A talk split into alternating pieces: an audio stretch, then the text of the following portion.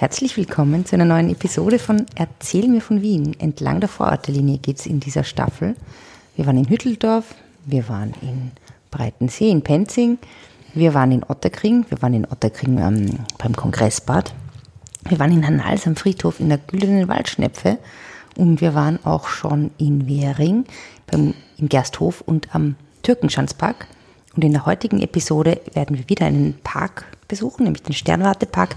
Und das oder die Cottage, was es genau, wie man genau sagt, wird die Fritzi nachher sagen. Aber vorher hören wir noch einen Spot im Rahmen unserer Netzwerkpartnerschaft.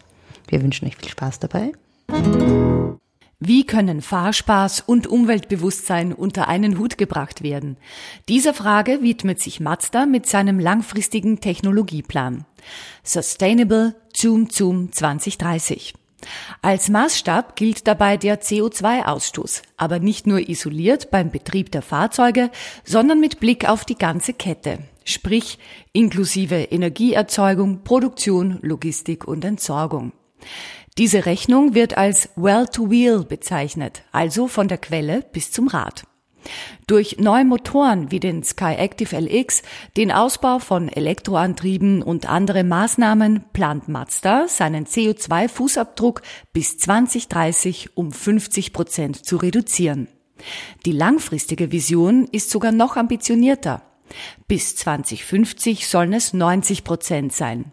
Mehr Infos dazu in den Show Notes. Servus Ritzi. Servus Edith. Erzähl mir von Wien. Gerne. Yeah. Erzähl mir von Wien. Geschichte und Geschichten präsentiert von Edith Michaela und Fritzi Kraus. Fritzi, wir waren das letzte Mal beim Türkenschanzpark und ähm, in der Nähe gibt es noch einen zweiten Park, den Sternwartepark. Ja, warum heißt der Sternwartepark den Sternwartepark? Weil in ihm die Universität Sternwarte steht. Also das heißt, dort kann man Astrologie studieren oder Astronomie. Die Astronom Astronomiestudenten haben dort ja, sozusagen ihre Sternwarte. Und man kann dort nach den Sternen greifen. Äh, ja, vielleicht. Ist das ein großer Park? Nein, der ist wesentlich kleiner als der Türkenschanzpark. Mhm. Und war in den frühen 70er Jahren der Anlass für einen Sturz des Wiener Bürgermeisters. Felix Slavik. Felix Slavik, warum? Äh, weil äh, dort gebaut werden sollte im Sternwartepark. Circa 10 Prozent hätten, glaube ich, verbaut werden sollen mit einem Institut für, also für das Zoologische Institut, mhm. mit einem Gebäude. Und da haben sich die Bürger äh, sehr äh, dagegen gewehrt. Mhm. Die Anrainerinnen, die oder? An, ja, nehme ich an. Und zwar mit Unterstützung der Kronenzeitung. Ach, die Kronenzeitung. Der Bürgermeister Felix Klavik hat sich aber äh, für, für, das, äh, für den Bau ausge, mhm. ausgesprochen. Und dann aber interessanterweise, was du sagst, der Anrainer, es haben 30 Prozent der Wahlberechtigten mitgestimmt. Also es hat dann eine also Volksabstimmung also in Wien gegeben? Hat eine Volksabstimmung. In ganz Wien? Ja, hat ihm. Wirklich? Wow. Da haben also wirklich ein Drittel der Wahlberechtigten mitgestimmt, was relativ viel ist für so ein Bezirks. Ja, es ist ja total lokal eigentlich. Und es ist dagegen, äh, man hat sich dagegen ausgesprochen. Mhm. Und der Bürgermeister ist auf das hinauf zurückgetreten und hat dem Leopold Glatz sein Amt übergeben. Das ist ja sehr interessant. Und später dann in den 2010er Jahren oder mhm. früher, so 2000er Jahren, hat man dann wieder für eine Öffnung des Parkes. Also war der nicht ganz öffentlich zugänglich, nein, nein, oder ist, was? Nein, nein, der war überhaupt nicht zugänglich, der war immer... Also die, die, das ist interessant, die, also die Bürgerinnen und Bürger haben dafür für einen Park gestimmt, für den Erhalt eines Parks, den sie nicht einmal besuchen konnten. Ja, also die, ja, die Grünfläche und so wollten sie. Also dann ist wieder für die äh, Öffnung, wieder mit Unterstützung der Kronenzeitung. Und es ist jetzt so weit, dass man...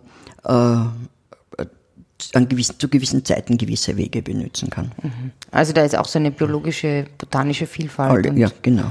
Mhm, interessant. Okay, also das ist der Sternwartepark und ich habe gehört, da gibt's nicht, da kann man nicht nur nach den Sternen schauen, sondern da gibt's auch einen großen Kopf, der auf die, der auf den Park schaut oder kannst du mir sagen, was ja, eine also Spezialität ihn, ist? Ich habe ihn noch nicht gesehen selber, aber äh, Ecke Türk, man kann das nachlesen, Ecke Türkenschanstraße und äh, Heitzingergasse, also das ist dort in der Nähe, äh, ist auf einer Terrasse von einem Einfamilienhaus ein großer Lehnenkopf, den sich mhm. der Besitzer der Terrasse angeblich aus Ungarn nach dem Sturz, äh, also nach dem Zerfall der Sowjetunion und nachdem die Denkmäler alle gestürzt waren, sind, äh, beschafft hat irgendwie und dorthin gestellt hat. Wie gesagt, bitte wenn. Wenn jemand diesen Lenin-Kopf sieht, schick uns bitte ein Foto oder sie auf äh, Instagram zum Beispiel. Ja. Erzähl mir von Wien ist der Hashtag und ist unser Handle. Wir würden diesen Lenin-Kopf gern sehen, vor allem weil das Ganze ja in einem Viertel ist, das ja nicht, sagen wir mal, für Marxismus, Kommunismus und sozialistische Umtriebe bekannt ist, sondern eigentlich ein recht nobles Viertel ist. Man nennt es auch Cottage, Cottage, Cottage. Wie sagt man, Fritzi? Cottage. In Wien ist die Cottage. Und was ist jetzt diese, diese berühmte Cottage? Ja, da war, wir haben ja letztens gesprochen, dass dort die Steinbrüche, die Sandgruben waren.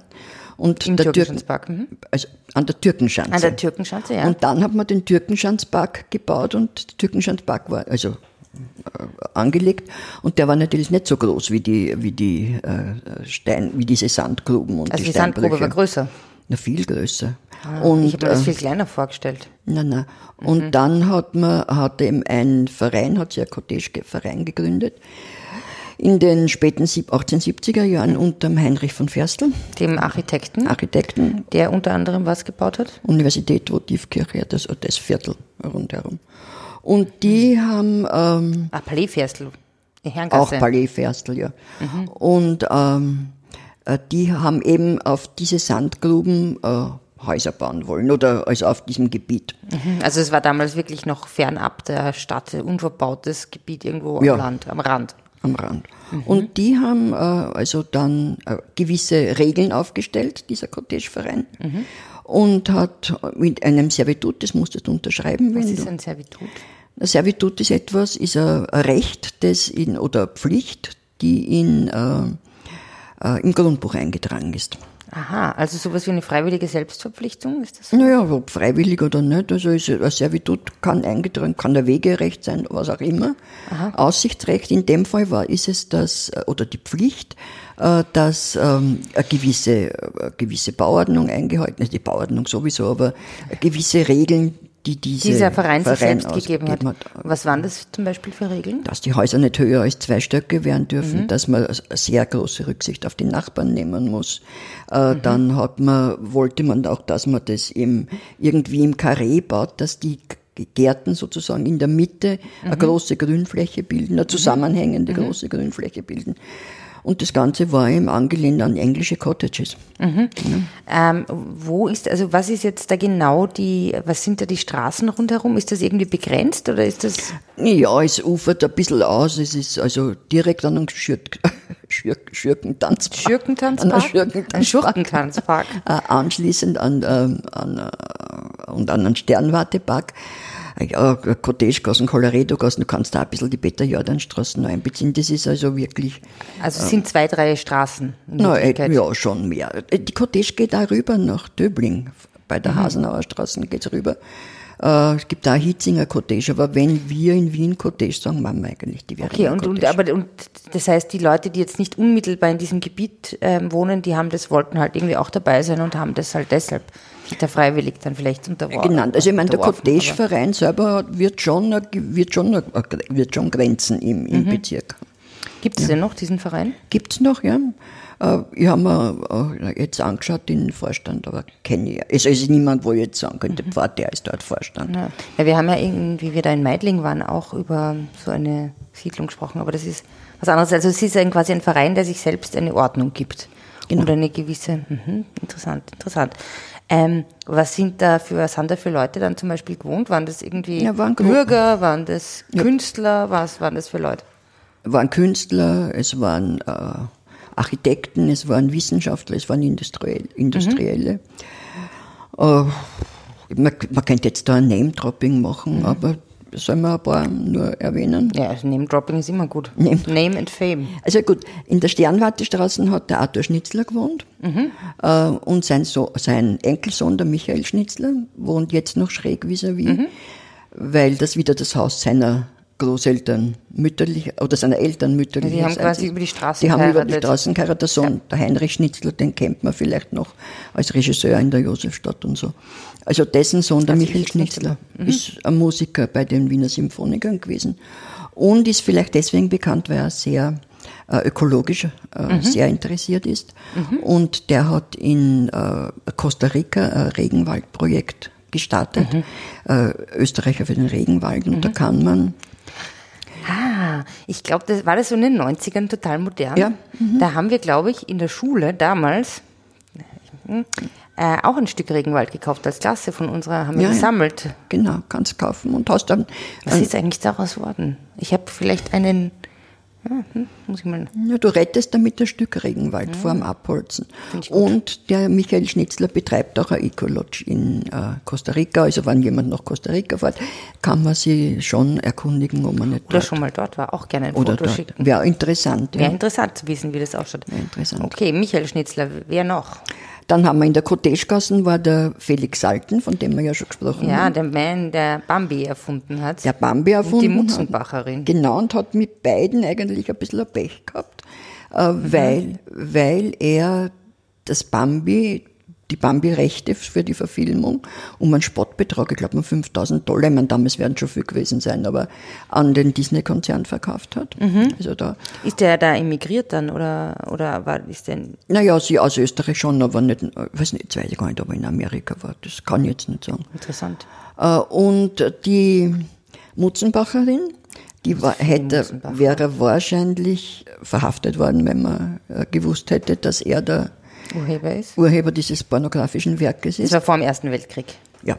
Und der Da geht hat, es um eine Nutte, oder? naja, es geht, es ist, es ist eine Kinderpornografie mehr. Kinderpornografie? Ja, sicherlich, das Kind ist elf Jahre oder was. Was?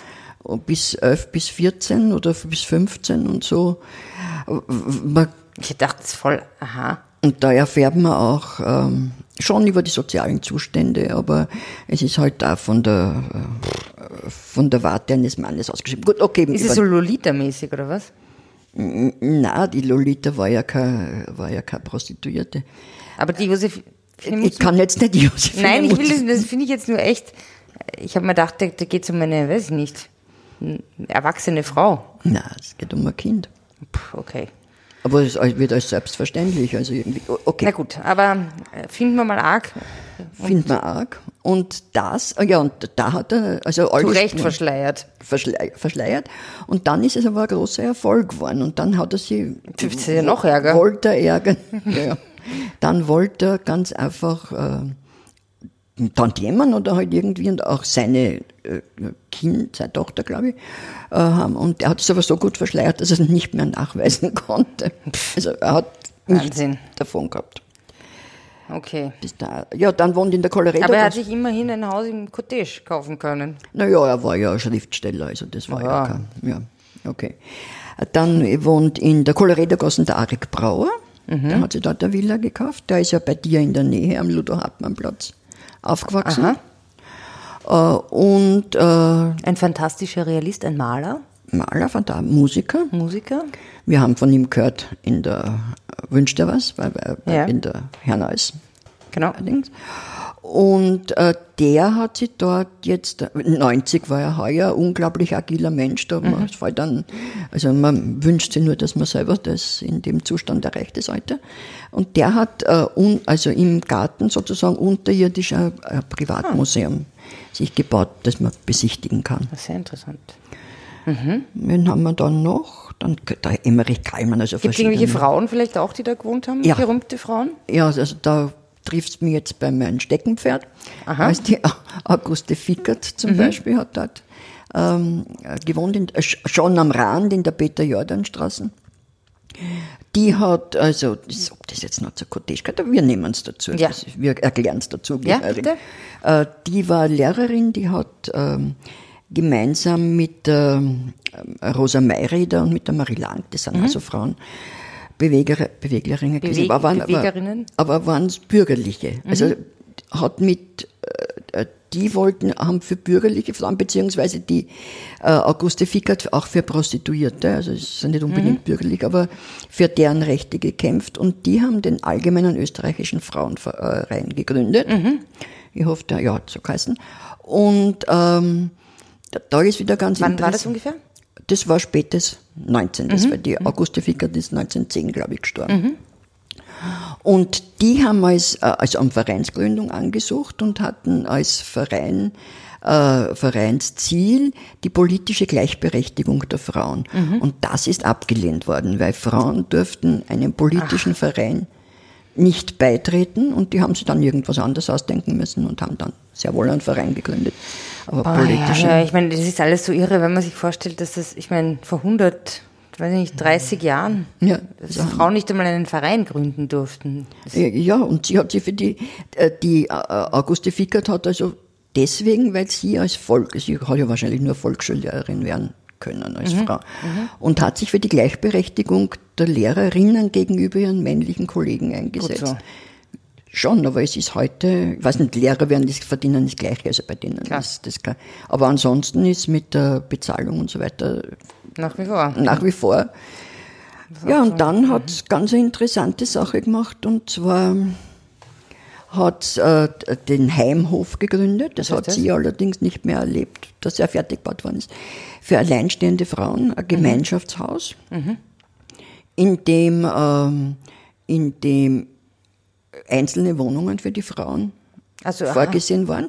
Eine Küche nur, eine Zentralküche. Gemein Gemeinschaftsküche, beziehungsweise war es auch so gedacht, äh, dass die Frauen sozusagen zahlen, einen gewissen Betrag, mhm. für für äh, Reinigung und vielleicht auch für Kochen. Mhm. Also dass sie von das ist sehr modern eigentlich. Sehr modern, weil das halt dann doch arbeitende Frauen waren. Wow. Und äh, vielleicht hat es auch nicht gern zusammengeräumt, was ich ja nachfühlen kann. ich auch.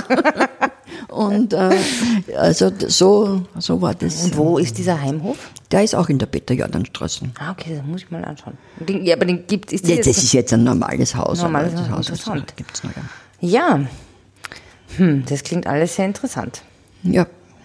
Und ich freue mich total, dass, ihr, dass ich jetzt mal weiß, erstens, wie man die Cottage ausspricht und ähm, warum die so besonders ist. Äh, ich möchte an dieser Stelle, wer uns apropos nämlich live mal hören möchte und sehen möchte, einen Hinweis machen. Die Fritzi und ich sind am 13. Juni in, im Grünraum in Favoriten in der, im Sonnenwendviertel und werden dort live podcasten und von Favoriten erzählen. Das ist eine, eine Sonder-Special-Mega-Sendung. Genau. Wir freuen uns, vielleicht kommt ihr hin, vielleicht habt ihr Zeit, 18.30 Uhr, auch auf unserer Facebook-Seite zu sehen. Kann man einen Veranstaltungshinweis machen. Und ähm, ja, wir machen einen Grätzelspaziergang und erzählen Geschichte und Geschichten aus Favoriten. Ja, ja. mach mal. Ja, vielen Dank für heute. Wer, wie gesagt, Fotos hat, Beiträge hat, wir freuen uns immer sehr. Vielen Dank auch an den Michael damals noch von der Alszeile, der uns über den Alsbach geschrieben hat. Wenn ihr Hinweise habt und Ergänzungen, wir freuen uns. Und wünschen nur euch für heute Servus. Ja, Servus Fritzi. Servus Edith. Alles Gute wünschen wir euch natürlich. Spazieren Sie mit uns auch online auf den gängigen Social Media Plattformen und www.erzählmirvon.wien. Und abonnieren nicht vergessen.